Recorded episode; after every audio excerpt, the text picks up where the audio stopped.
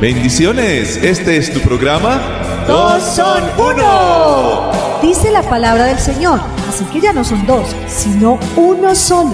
Por tanto, lo que Dios ha unido, que ningún ser humano lo separe. Mateo 19:6. Bienvenidos. Hola, qué gusto volver a saludarles. Yo soy Beverly en este su programa Dos son uno. ¿Qué tal amigos? Yo soy Uriel Fernando. Estamos encantados de poder compartir con ustedes principios de vida para nuestra relación de pareja. Muy especial esto. Y vamos a mirar hoy el Salmo 34, 19. Yo te animo a que tengas de pronto un cuadernito y si estás siguiéndonos, siguiéndonos en estos programas, vayas anotando esos versículos, los vuelvas a leer, porque es vida para tu vida y para tu relación de pareja. Esta cita nos dice lo siguiente, muchas son las aflicciones del justo, pero de todas ellas le librará Jehová. Qué tan esperanzador, ¿cierto? En estos días hemos venido nosotros hablando y compartiendo principios acerca de los quebrantos de salud que a veces se nos presentan en la relación de pareja y que pueden ocurrir a cualquiera de los miembros, ¿cierto? A la esposa, al esposo. Ya hemos recordado cómo en los votos eh, cuando hemos decidido pues casarnos en el, en el altar, ambos nos comprometemos a estar pendientes el uno del otro, en la salud o en la enfermedad. Esto, poderlo recordar, es un, es, no es solo una expresión y no es solo para que la recordemos, es para que la vivamos. Es de gran importancia que al recordarla la podamos llevar a cabo, nos podamos apoyar mutuamente. La enfermedad es algo con lo cual todos los seres humanos luchamos y luchamos alguna vez en algunos momentos.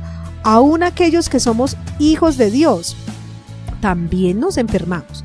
El texto leído que, eh, con el cual nosotros iniciábamos nos habla sobre muchas de las aflicciones y dice que son muchas las que tenemos que pasar, incluso los justos.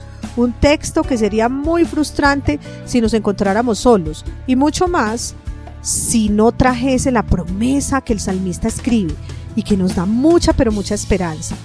Pero de todas ellas nos librará el Señor. Es hermoso y esperanzador leer esto. Eso nos habla de inmunidad, eso nos habla de esperanza, eso nos habla de una salida, ¿cierto? Que cuando la enfermedad nos toque, Dios nos fortalece y nos libra y utiliza a nuestra pareja para hacerlo. Qué importante entonces es pensar en un tema como estos, de cómo Dios nos libra de la enfermedad y como decías tú querida, pues ayuda a nuestra pareja para que nos ayude a salir adelante. Nuestra pareja es clave en momentos difíciles, pues es quien permanece a nuestro lado. Muchas personas se van, no están, vienen solo por momenticos, pero la pareja es la que permanece. ¿Sí? Entonces, algo que nos ayuda a nuestra pareja es recordarnos las promesas bíblicas para darnos el apoyo y la ayuda que necesitamos. Vale la pena hacernos una pregunta.